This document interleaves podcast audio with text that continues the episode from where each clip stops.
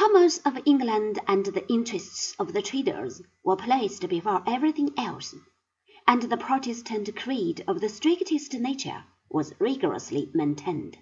In maintaining England's position abroad, Cromwell was successful. As a social reformer, however, he failed very badly. The world is made up of a number of people, and they rarely think alike. In the long run, this seems a very wise provision. A government of and by and for one single part of the entire community cannot possibly survive. The Puritans had been a great force for good when they tried to correct the abuse of the royal power. As the absolute rulers of England, they became intolerable. When Cromwell died in 1658, it was an easy matter for the Stuarts to return to their old kingdom.